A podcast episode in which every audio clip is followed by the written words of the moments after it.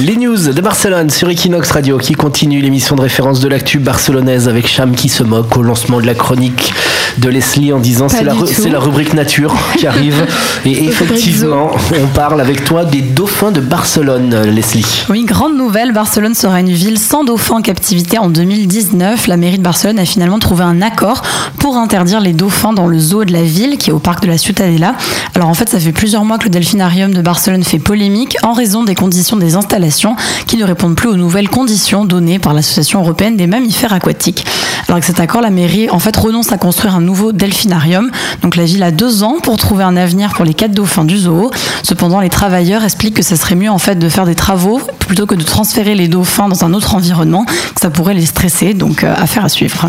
Et comme on dit à chaque fois, t'imagines ces dauphins qui sont enfermés dans un aquarium s'ils savaient qu'il y avait la mer juste à côté d'eux. Oh, c'est vrai, c'est terrible. Ils ne le savent pas. Equinox Radio. Equinox Radio.